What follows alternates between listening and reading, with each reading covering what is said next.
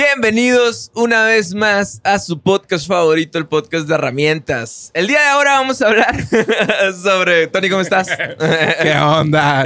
Diego, bien. Estábamos antes de empezar a grabar, estábamos ahí con... Porque el Diego siempre había creído que decía el día de hoy, pero dice el día de ahora. y se acaba de dar cuenta. Es un Tiene- efecto Mandela de... Tiene como 20 capítulos aquí y otros 10 o 20. de- Estoy en shock. Lash y Swiss Fresh. ¿cómo estás el día de ahora? Excelente, bro.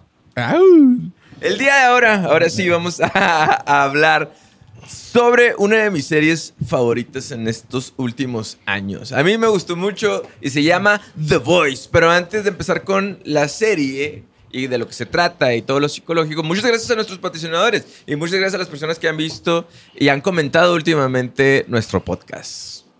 Gracias, gracias. Gracias totales. Ahora sí, Tony, ¿de qué se trata esta serie de Los Chicos? Los chavalos. Los, Los chavales. Los, los pibes. Los pibes. Está traducido, güey. Dato real, güey. Eh, Los pibes. Pues en Argentina. Güey, antes de empezar, la neta, no sé. A lo mejor es porque es diferente a todas las demás. Pero la plataforma de Amazon Video. No, no, sí, güey. sí, está muy malito. Yo, yo creo, güey, que quiere. Que trata de no parecerse tanto a las demás. Y le quita todo lo bueno. Güey, quédate con lo bueno y quítale lo malo. Sí, no sé, porque el primer, el primer capítulo que quise ver fue un problemón cambiarle, ponerle subtítulos, güey. Para empezar estaba en eh, doblada al español, Sí, y luego cambiarlo al inglés, y luego y ponerle luego encontrar subtítulos. la opción, ¿no? Sí, fue un Sí, broncón, la neta. Tiene unas cositas ahí. que- Algo que se me hizo curado es, por ejemplo, tú pones una escena y estás en una, viendo una escena y le pones pausa, le pones hacia arriba y te enseña, te Ah, los pone actores, los nombres de los actores que están en la escena. Eso está chilo. Pero hay un montón de cosas que parece como que se juntaron los de Amazon. ¿Cómo podemos hacerle para que sea muy complicada esta plataforma? Amazon, patrocínanos. sí, patrocínanos después de La psicología de Amazon Prime. Pero bueno, cabe mencionar que, que esta serie insiste mucho a que yo la viera. El Diego me estuvo, dice y dice, hay que grabar The Voice, hay que grabar GPI. The Voice. La neta, no, yo ni siquiera había visto trailers ni nada de, de la serie. Y no sabía más que se trataba de, de superhéroes. Simón. y dije, qué hueva ver una serie de superhéroes. Y por eso la neta no, no la veía, ¿no?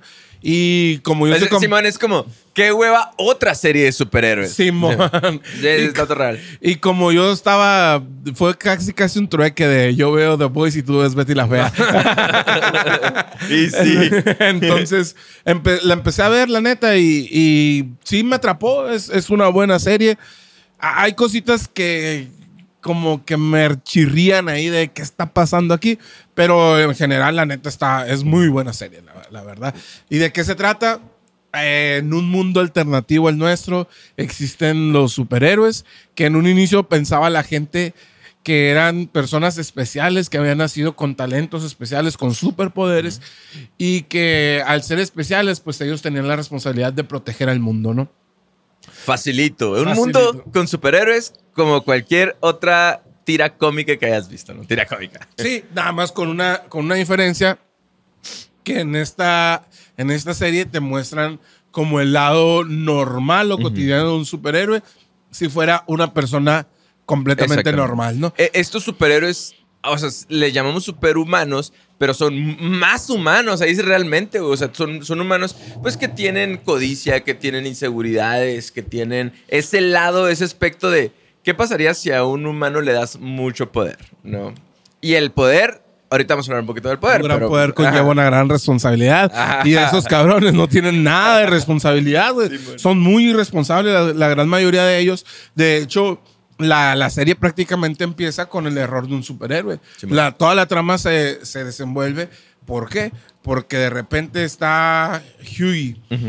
eh, con su novia que se llamaba Robin, están platicando en la banqueta. Le re- las manitas. de repente, si le agarra las manos, y pa- pasa el A-Train y a la madre le explota y él se queda con las manos de la No, muchacha. ¿A ti ¿no? no te pasó eso que, que estabas muy a gusto, así, viéndole, así, y de repente, ¡fum!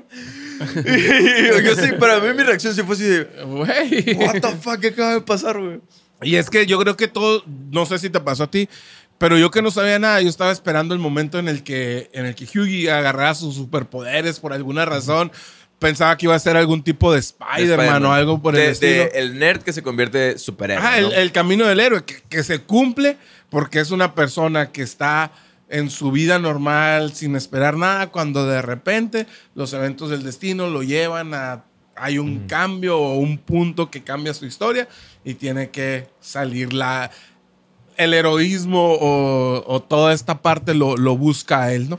Que, que este primer personaje que se llama Huey, Huey Campbell se llama algo así, ¿no? Que este personaje vive con su papá, eh, es una persona como que con falta de iniciativa, tiene novias, muy introvertido, al parecer es como que todavía un poquito mimado, como que su papá lo quiere mucho, mucho, porque le dice así como, ah, vente, vamos a ver la tele y comer pizza rolls. Y cuando se empieza a revelar poco a poco, es como le dice, papá, eso lo hacíamos cuando tenía seis años, o sea, como que todavía su papá como que lo sobreprotege mucho. Es una persona muy tímida, muy miedoso, ¿no? Entonces, como que él es uno de nuestros protagonistas más importantes, pues. Sí, y es uno de los.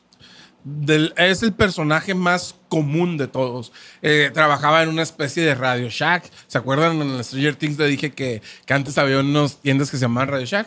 Eh, trabaja en una especie de esos lugares donde te venden cables, televisiones y ese tipo de cosas. Cuando pues sucede lo que, lo que estamos platicando ahorita, uno de los superhéroes, uno de los siete, como son conocidos, este grupo de Vengadores. Liga de la Justicia. que, que, ajá, Es una crítica, güey. Es, es una sátira, ¿no? Y, y, bueno, es una sátira, pero yo creo que toda la serie también es una, es una crítica hacia, hacia un montón de cosas que pasan en Estados Unidos y que Estados Unidos las quiere vender como si fuera algo normal o, o así como del orgullo patriota. Y no, es. Hay algo que se llama el American, es como el excepcionalismo americano, que es como, se, se dice que es como eh, en la filosofía de Estados Unidos, güey. Ellos piensan que son el centro del universo, güey, y se venden como el mejor país, ¿no? Entonces, ya nada más con que veas a Homelander, que es el líder de los, de, de los de, The Seven, ¿no? Te ves, su, su capa es la bandera de Estados Unidos, güey. Por eso te digo que es como una burla, una crítica a, a todas esas cosas. Pues, o sea, más adelante en la tercera temporada hay un, hay un personaje que en, en la- en los subtítulos le llamaban pólvora, no, no Sí, recuerdo man. cómo se llamaba en inglés. Este, que está dando una conferencia en el medio este gringo, este, con la Asociación Nacional del Rifle, y donde hay niños, y eso realmente pasa en Estados Unidos. Ahorita es un broncón con todo lo de los tiroteos en las escuelas y todo eso. Eh, Esta asociación es una asociación muy grande y muy influyente en Estados Unidos que respaldándose en una de las enmiendas de la Constitución estadounidense, dicen que todas las personas deben de estar armadas y ellos dicen que la, que la solución para poder acabar con los tiroteos en las cárceles, en las cárceles, perdón, en las escuelas, no es sacando las armas, es dándole armas a, A los todos. maestros. Y es, y es a los maestros y a todo el mundo. Y es algo que ellos genuinamente piensan. Y en la serie lo ponen y lo retratan como de, güey, les estás dando armas a, a personas que no están muy completas. Entonces, probablemente eso vaya a hacer que, que pues que se ocasione algún, algún tipo de problema. ¿no? O sea, realmente, por ejemplo, el, el Homelander, güey, que es el Superman Capitán América de. Ah, no, el Capitán América es Ah, el corporal, güey. Sí, bueno, eh, es el Soldier Boy. Ah, haz de cuenta que tú dices. Bueno, en cierto sentido, es el mismo sentido acerca del, del América, ¿no? De la, la capa de, de Homelander y el escudo del Capitán América, por decir así. Tú, tú pensarás, Homelander abraza la identidad de, de Estados Unidos y la verdad es que sí, güey. ¿Sí me explico? O sea, a lo mejor la identidad que ellos quieren dar es como de todo blanco, yo hago todo bien, yo soy el mejor de todos, pero realmente la identidad que abraza es como el capitalismo, ¿no, güey? Es- Ese tipo de cosas que realmente él sí se preocupa por, por la- eh, esta codicia de poder, tiene muchas ganas de poder Homelander. Entonces, pero primero, ¿quiénes son los siete? Son la Liga de la Justicia. Liga de la Justicia Wannabe, o, bueno, esta sem- simi-Liga de la Justicia, simi-Vengadores, eh, que está liderado por Homelander, que en, este- en los subtítulos le ponen Vengador. El Vengador. El Vengador. Está Queen Maybe, Um, sí, Queen Maeve. Está Profundo, está A-Train, está otro que se llama, hijo, el... El noctámbulo, dicen. Noctámbulo, pero ¿cómo se llama el otro el que es transparente, el con el que empieza todo? Ah, el translúcido. Translúcido se llama Sí, en, en- en español. Este, son ellos siete y ellos son encargados de cuidar a... Ojo, no al mundo, porque desde un principio ellos están diciendo que protegen a América y que quieren a América, Estados Unidos. Y, eh, la primera parte, la primera y la segunda temporada, se trata de este equipo o de todo lo que es Vaux, que que es la empresa que es dueña de los derechos de estos superhéroes. Que ahí está algo bien curado y a mí me llama mucho la atención. A mí me gusta todo lo que es el marketing. Eh, Ah, eh, yo, eh, yo por eso también me atrapó, la neta. Al principio, la trama de los superhéroes me tenía así como de, ah, bueno, sí, qué Justo, curado. a mí me pasó lo mismo. Ajá, qué curado que sean tan humanos. Pero pasan dos, tres capítulos y ya es. No son humanos, O sea- son los villanos. O sea, lo- los superhéroes son los villanos de no, la, de la no serie. güey. todos, ¿eh? O sea, No, no, es, no, es así como. Como. eh, Depende. Al final hablan mucho de que no es el compuesto, porque al. Spoiler alert. No se trata de que fueran niños especiales que nacieron con poderes. Eran niños que esta compañía Son eligió creados. Ajá. Y les puso este a un complejo que se llamaba complejo V y ese complejo les daba Componente. los- componente, perdón, les, les daba los, los superpoderes. Es- esta empresa o esta compañía se trata de se encarga de mover a todos los superhéroes y se encarga de todo el marketing que hay alrededor de ellos y, y todo lo mueven ellos a través de números en redes sociales. ¿Por qué? Porque va muy enfocado a lo que es todo el, el digital marketing.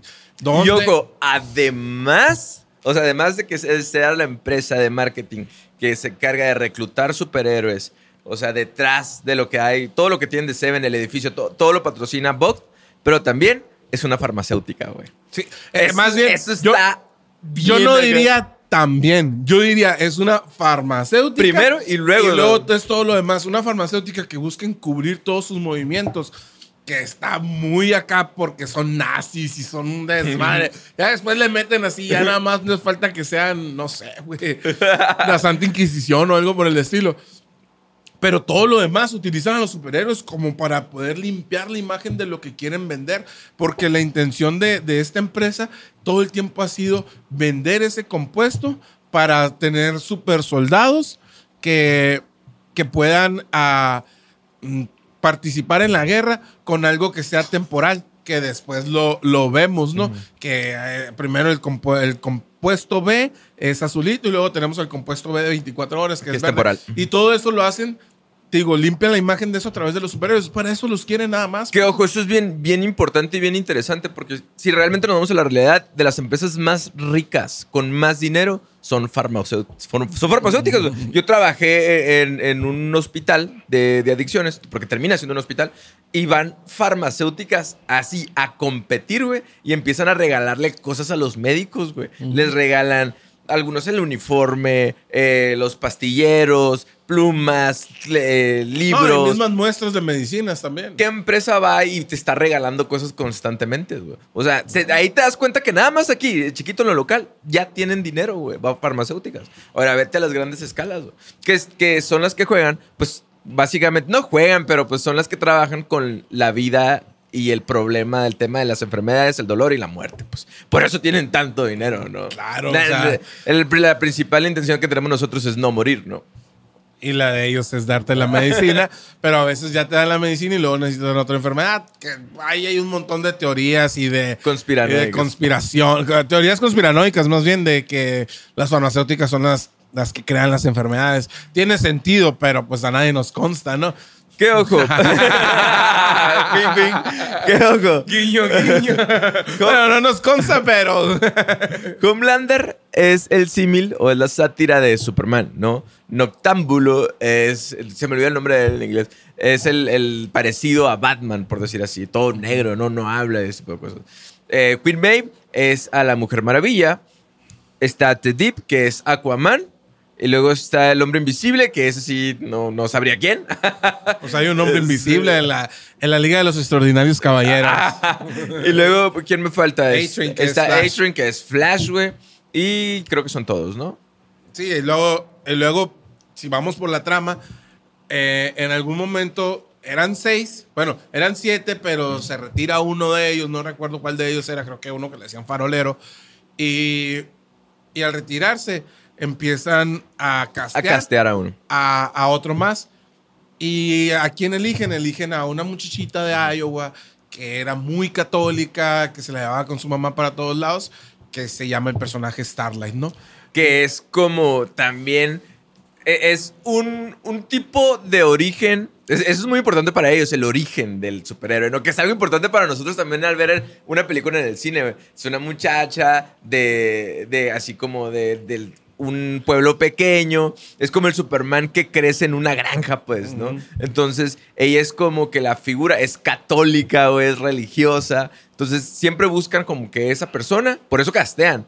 ¿Por qué? Porque ellos hablan de punto. Ah, sub- subí un punto en, en publicidad, en, en- ¿Sí me explico? Ahora soy más popular. De rating. Mm, de rating. Entonces, el más popular siempre es el que manda. Porque hay un momento que Starlight es la más popular y manda junto con Homelander, ¿no? Es que así, realmente así es hoy en día, o sea, Mientras más números tengas, sí, y sobre todo, por ejemplo, si hablamos exclusivamente de, ya vamos a meter en un tema que a mí me gusta mucho, que es el, el- lo que está ahora, que es el digital marketing, es, ho- hoy en día todos peleamos por números en las redes sociales.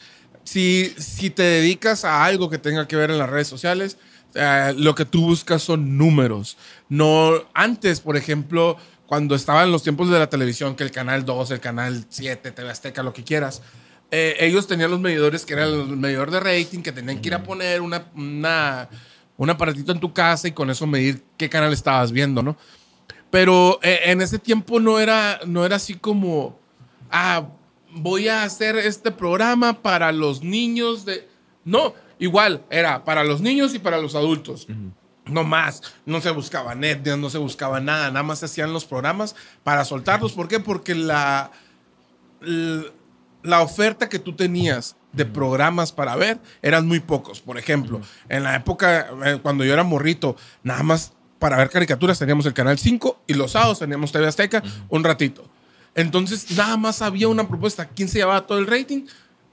El Canal 5, todos los niños veíamos el Canal 5 para ver las caricaturas saliendo de la escuela. Entonces ellos no se preocupaban qué tipo de niños eran, si eran niños, niñas. La mayoría de las caricaturas eran para niños, entonces no, no, no se fijaban en eso. ¿Qué pasa hoy en día? Hoy en día todos los que trabajamos en este tipo de cosas, creando contenido, o, o tan, tan así como lo hacemos en AP en la aplicación, lo medimos de acuerdo a edades, géneros, preferencias sexuales, gustos musicales, todo, todo, todo. Aquí nosotros sabemos exactamente quién nos ve, pues ¿por qué? Porque hoy tenemos más, más herramientas para eso, pero al haber más herramientas también hay más competencia y todos estamos peleando por, por gustarle a alguien y por tener un poquito de atención, de esas personas para poder elevar nuestros números. Porque, ¿qué pasa? Las redes sociales y todas las plataformas se manejan por algoritmos. Entonces, entre más personas te están viendo, el algoritmo voltea más hacia ti. E- e- Es como un- el spotlight effect Sí. que, que hablábamos. Bueno, no, no es como eso, sino como las, tienes la atención, tienes el reflector. Tienes el reflector. Y entonces, a nosotros nos pasó, tenemos un, ah, un video ah, ahorita que, que ya supera las 5000 vistas, que es el de Payaso de Franco Escamilla. Este.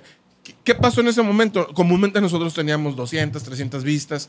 Llega el video de payaso, que tocamos un puntito del algoritmo que no sabemos cuál es exactamente y estamos buscando cuál es. Y tocamos reventó. un puntito y de repente de tener 100 a, no sé, de tener 300 vistas en una semana o 200 vistas en una semana, estábamos generando 200 vistas al día o hasta 500 vistas al día eh, en algún momento con ese video. Y es así como, ok, el algoritmo nos, nos volteó a ver, ¿no? Es, o sea, era como Sauron acá, viendo para todos lados. Y es como nos estamos peleando todo. La, la verdad es, es una pelea de que el algoritmo voltee y te, ve, te vea. Y mientras más te vea, más rápido vas creciendo. Alguna vez escuché, y ya me alargué mucho en este tema, pero algunas veces, o bueno, muchas veces escuchas a los, a los influencers o a los youtubers o a los creadores de contenido, como les gusta que les llamen ahora, que dicen que es mucho más difícil llegar de cero a 100 mil que de un millón a 10 millones. ¿Por qué? Porque pues si ya te están viendo un millón, es más fácil ir creciendo. Ya no vas creciendo de uno en uno, de dos en dos, ya vas creciendo de cienes, de miles, entonces llegas más rápido. Cuando no tienes la, el reflector del, del algoritmo o la gente atenta hacia ti, va subiendo de uno, de dos al- a la semana y es mucho más difícil llegar al- a los mil. Y en eso se basa gran parte de la serie de The del- de la preferencia que tienen cada uno de los de estos superhéroes y de cómo lo maneja la empresa para poder hacer o limpiar la imagen de la empresa, que es lo que les interesa, para lograr sus, tramas oscuras. Pero también qué, es lo importante de todos, de ellos. O sea, ¿por qué buscan ellos la popularidad? Hay una escena muy chiquita eh, donde va Homelander con Queen Maeve y le dice, somos superhumanos, dice. Pero ¿por qué cuando la gente truena los dedos nosotros saltamos? Y dice Queen Maeve, porque son las que nos pagan los cheques. Y es verdad, o sea, todo venden, venden películas, venden, venden productos, eh, sale un... Sale un comercial donde sale el Late Train deteniendo una trifulca entre policías y, y personas acá haciendo una revolución para vender una soda, güey. Algo así era, Sí, una soda. eh, Entonces, hacen películas, hacen... venden medicamento, todo ese tipo de cosas es, es ganar dinero. Y ahí es donde tú dices que es la búsqueda del poder. O sea, porque hay diferentes figuras con poder. Está, está Marilyn, que es la presidenta de, de, de Vogue, ¿no? De cierta manera. No es la dueña, es la presidenta, ¿no? Entonces, ella tiene mucho poder. Entonces, a pesar de que no tiene superpoderes, eh, todos los, los siete se agachan ante ella, pues, ¿sí? Está Homelander, que a Homelander le tienen miedo porque él es el más fuerte de todos. Dicen que han intentado tirarle con bombas nucleares y no lo han podido matar, güey, ¿sí? Entonces, también él, la representación de la fuerza, ¿no? Pero también está el poder de la gente, güey, porque la gente también le manda quién le gusta y quién no le gusta, güey. Llega un momento donde eh, otro de, de los eventos importantes, de que es lo que le hace le- de Deep a, a Starlight cuando la novatea, que llega y, y le pide que le haga sexo oral. Entonces, eh, lo que hace Starlight lo delata ante la gente y pierde todos los puntos, güey. Y lo sacan Y lo sacan en caliente, porque, porque la gente tiene poder, pues, ¿no? Pero, Pero ahora- no sabe que tiene poder. Ahora, esto también es algo muy, muy triste y es también muy, muy real, ¿eh? O sea, eh, hoy en día hay mucha gente que vive nada más por esto. Ah, La, la verdad, nosotros nos interesa, lo hacemos de una manera profesional. ¿Por qué? Porque nos planteamos, hoy estamos grabando casi el límite. ¿Por qué? Porque tenemos que sacar no tenemos que hacerlo, pero nosotros ya nos, nos pusimos así, ah, ok, salimos los jueves, hacemos esto, esto y esto otro, ¿no? Pero realmente no vivimos de esto. Realmente mañana podemos apagar, ahorita podemos apagar la cámara y nuestras vidas van a seguir completamente igual, como si estuviera, esté la cámara prendida o no está la cámara prendida. ¿Qué pasa con, e- hay, con este tipo de personas? Porque ¿qué, lo que es lo que están sufriendo estos superhéroes? Tienen tantos traumas, tienen tantos problemas, tienen tanta necesidad de atención, de cariño, de, de todo eso que nunca, nunca vivieron en sus vidas, que lo único que tienen son los números de las redes sociales. Y hay muchísima gente que, que vive así, que le quitan los números de sus redes sociales o le quitan, le cancelan su, su canal y dejan de ser alguien. güey. Ahí es donde está el problema. güey. Ahí es realmente donde... Y cuando donde- tienen el poder, abusan de ellos. O sea, tienen hasta un festejo al año que se llama Herogasm, que es una orgía de superhéroes, pues, ¿sí me explico? Porque tienen mucho poder, güey. Entonces, eh, pero bueno, esos son The Seven, ¿no? Que aquí hay un personaje muy importante, el que no quiero dejar escapar, que se llama, ahorita hablamos de los The Voice, que es Homelander, ¿no? Entonces, Homelander es uno de los primeros superhéroes que no fue, que fue como, como una ratita de laboratorio, pues, ¿sí? Eh, te pintan de que él nació, él tiene toda la, la historia de origen de Superman, ¿no? Pero no es Superman. O sea, realmente es lo que le venden a la gente. Él fue criado en un laboratorio, ¿sí? Sin ningún tipo de lazo afectivo, ningún tipo de afecto real, no tiene mamá ni papá. el afecto más grande que tuvo es él en un laboratorio con una persona del otro lado de la puerta saludándolo. Eso era todo. Le hacía como un tipo picaboo, ¿no? De- y eso es realmente el niño todo el afecto que él, que él tuvo. Y nunca, él- no- nunca existió una familia detrás, porque, por ejemplo, los demás superhéroes les ponían este compuesto, pero ellos sí venían de un núcleo familiar, mientras que Homelander no tuvo nunca en un núcleo familiar. Que también te habla mucho de la teoría de por qué todos los superhéroes son, son idiotas realmente, güey, o tienen esa personalidad. Porque si un papá está dispuesto a exponer a su hijo a tomar esa decisión, a, a- ¿Qué clase de papá? ¿qué eres, clase de papá eres? Entonces, por lo tanto, el niño ya crece dañado, ¿no?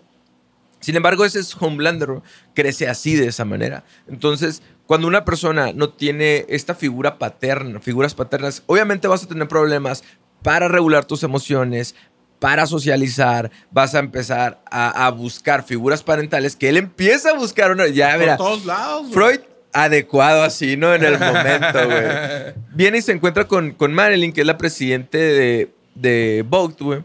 Y te das cuenta que está totalmente enamorado, güey. Pero hay una afic- afición por la leche materna de... de, de- Y está como... mamante ella. co- ajá, co- como, está estancado, diría Freud, en la, en, en la etapa oral, ¿no? Entonces, incluso Marilyn se embaraza, güey. Y, y él está celoso del bebé, güey. O sea, si te das cuenta, le tienes celos al bebé. Sí. No, no porque es como un, un típico hermanito, güey. Cuando van a ser. No, su otro hermanita. Ah, exactamente. Le tienes, empieza a generar este celo y esta competencia por la atención de ella, güey.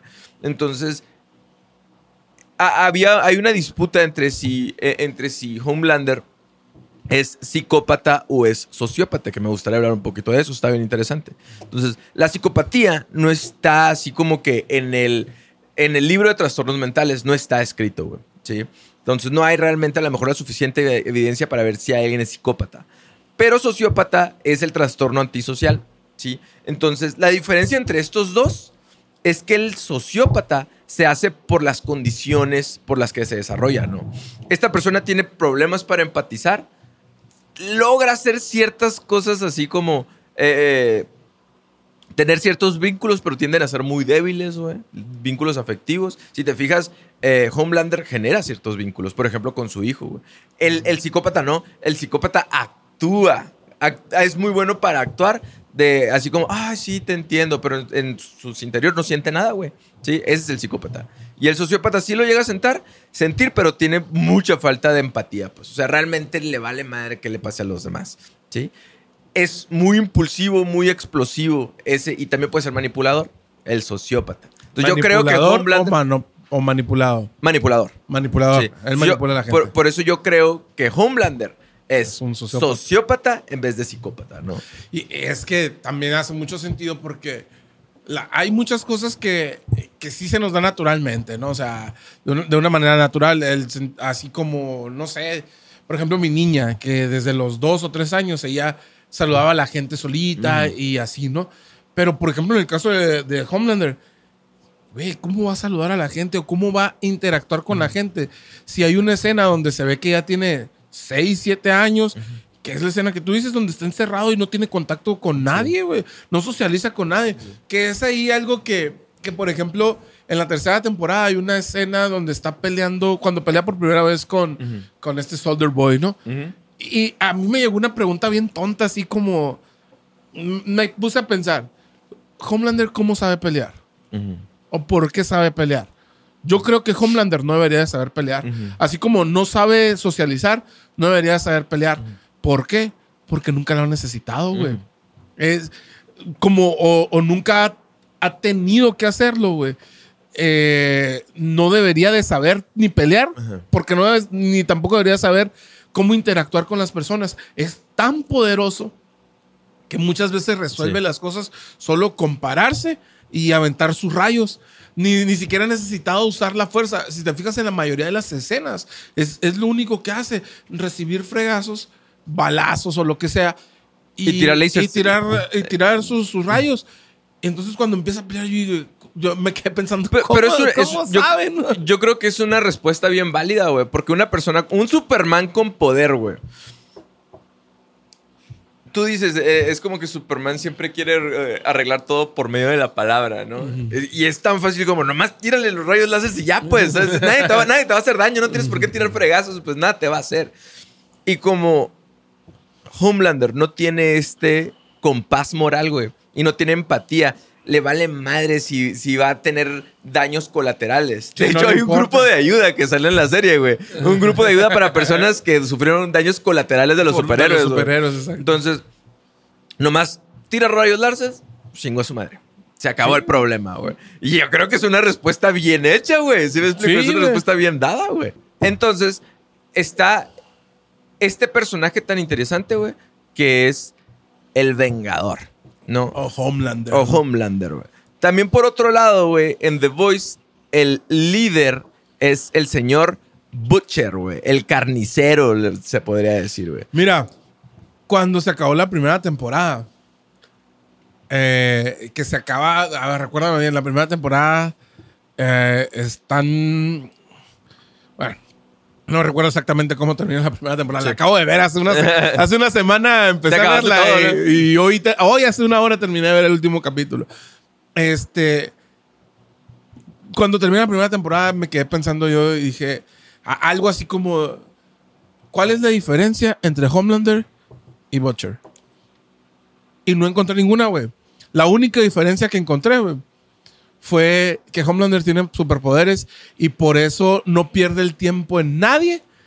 Y Butcher no tiene superpoderes y está tan eh, clavado con Homelander. Lo, interesante de aquí es que los dos, porque en esta temporada vimos que, que Butcher es como. ti- Tiene este desarrollo donde su papá era un papá abusivo. Y ambos crecieron Sin figura paterna. sin figura paterna. Todo lo contrario. La única diferencia es que The Butcher sí, sí creó este, este vínculo fuerte hacia su, hacia su hermano, pues, ¿no? Por eso tiene también este sentido como de protección. Sin embargo, es una persona que está dispuesta a sacrificarse a sí mismo, ¿verdad? Para, para cumplir eso y a los demás, para cumplir el Ah, objetivo de, de la venganza, ¿no? Es, es que También tiene ese sentido de protección con su esposa y con el hijo de su esposa, a pesar de que era hijo de Homelander, güey. ¿Sí? Entonces, sin embargo, es, eso, es lo, eso es lo fregón de esta serie, güey. Todos los superhéroes no son 100% buenos, güey, como, en la- como en los cómics, pero tampoco son los villanos, pero tampoco son 100% malos. Y los buenos, que son los The Boys, no, son completamente buenos, güey. Están dispuestos a brincarse un friego de leyes. Huey mató al primer superhéroe, güey. ¿sí? O sea, fue cuando tomó Ah, la decisión de, de explotar a, A Translúcido. a Translúcido, ¿no? Entonces, y los buenos no son 100% buenos, ¿sí? Entonces, hay muchos, muchos matices grises y entre ellos se están dando la madre, ¿no? Pero si te fijas, por ejemplo, lo- a lo que voy es con Homelander y, Butcher, ¿no? Es, ah, como dices, a ninguno de los dos, sinceramente, les importa nadie, nadie más. Ah, sí, puedes decir que, que protege o que... Pero realmente, hasta la última temporada, cuando, cuando tiene este como sueño y este trance que lo hace uno de los superhéroes anteriores, que hace ver el, lo hace ver el pasado de su, de su hermano, como por culpa de él su hermano muere, e- es cuando empieza a decir, ok, es que Hughie se parece a, a Lenin, que es mi hermano. Y es todo, güey. y- Y, por eso lo pro- protege, ¿no? La protege una vez, Ah, sí, porque ahí en fuera ah, es, es, como Homelander, güey. Es, es completamente egoísta, güey. Completamente sociópata porque no socializa con nadie, no, no le interesa. Él nada más está buscando lograr su objetivo, que es el destruir a Homelander. Y no le importa nada más, no le importa tener amigos, porque ya en algún momento este, a, a leche materna es una de las. Milk. Y a, y a Frenchy ya los puso en la cruz. Y, y a él no le importa eso. Como, como bien dijiste, o sea, no, él logra, por lograr su, su objetivo, no le importa sacrificarse él, ni sacrificar a nadie más, más que en la tercera temporada, en el penúltimo capítulo, tiene un acto de buena fe con Hughie y la hace metiéndolo en chingazo y encerrándolo en un baño para salvarle la vida, ¿no? Pero de ahí en fuera, de verdad, así como e- es una línea muy delgada entre Homelander y, y Butcher, se parecen muchísimo. ¿Por qué? Porque Butcher ama a su esposa que estaba muerta o que él creía que estaba muerta. Pero cuando no la tenía, ya no tenía nadie y no le importaba nada. Lo mismo que Homelander. Y se me hace incurado esa parte y se me hace incurado cómo, cómo esta serie te maneja eso, así como de, nadie es tan bueno, nadie es tan malo. O sea, va, va a depender de- del cristal el que lo mires. Y muchas veces te lo ponen así.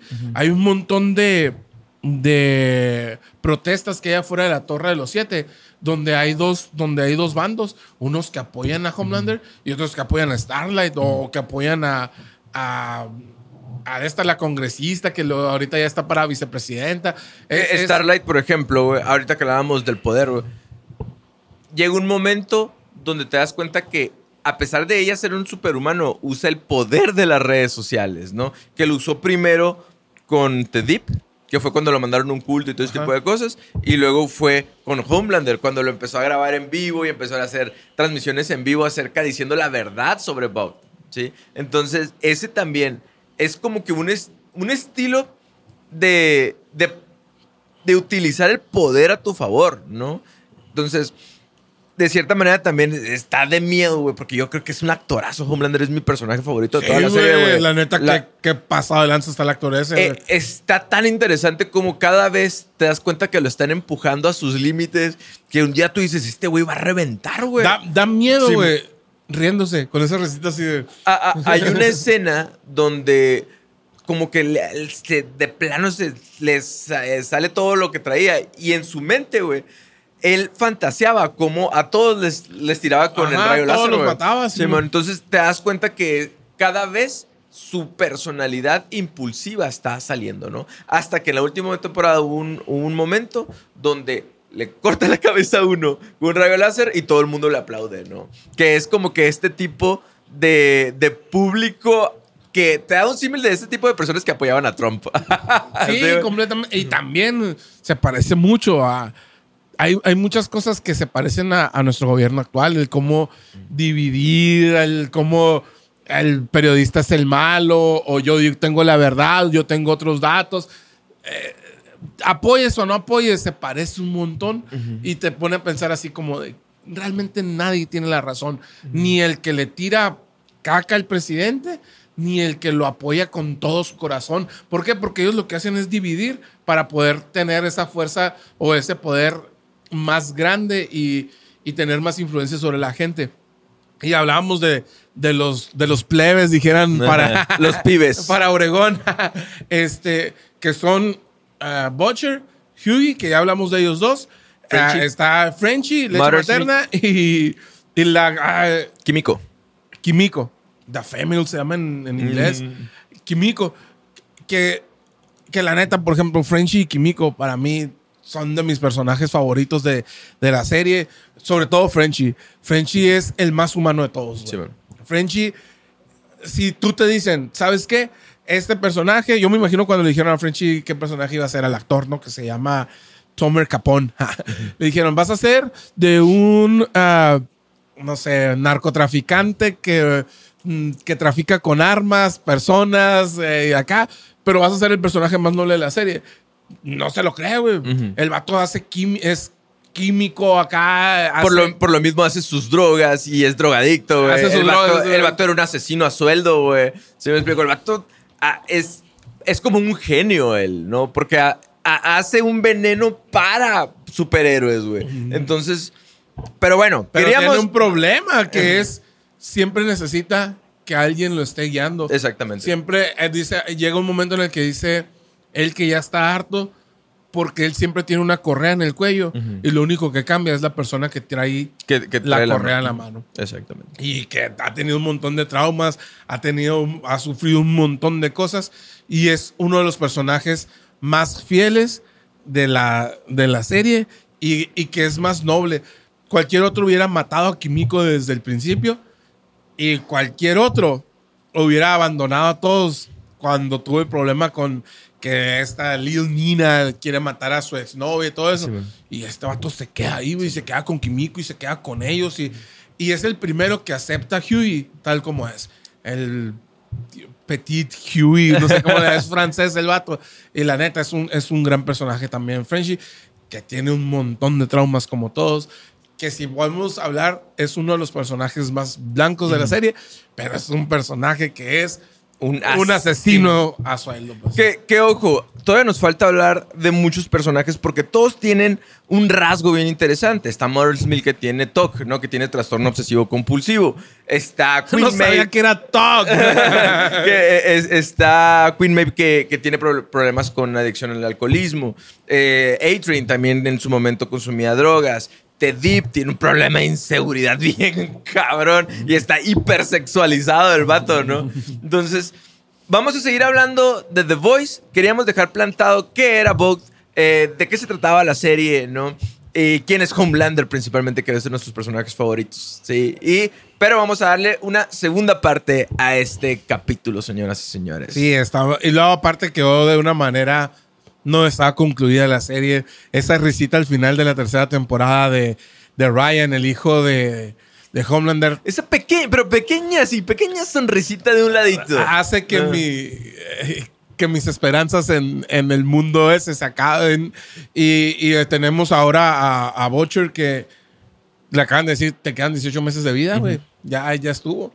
Creo yo, predicción, todavía no sabemos, creo yo que Butcher va a terminar con el compuesto B en su sangre y se va a convertir en lo que siempre ha odiado para salvar su vida y para matar a Homelander. Paradójicamente va a tener que hacer lo que él odiaba hacer. O sea, él, tiene un pensamiento muy rígido de todos los superhéroes. Son malos. Incluso Starlight. Desde el principio Ah, él aunque la te rechazaba. demuestren que son buenos. Ya no hemos hablado de- del otro podcast.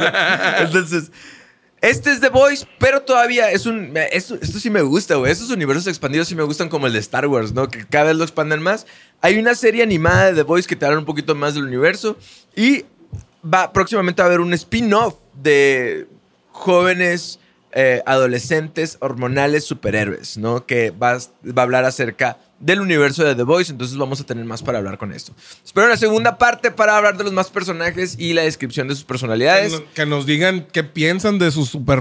¿Quién es su superhéroe o- y su boy preferido y, y qué piensan acerca de ellos? O sea, ¿qué, ¿por qué creen que están como están? ¿Por qué piensan lo que piensan? Denos ahí sus pensamientos acerca de esta serie. Muchas gracias, Lash, por Lash, De nada. Lash pelo rosado. Lash Pelo Rosado. Entonces, nos vemos en la próxima sesión, señores. Muchísimas gracias. Nos vemos.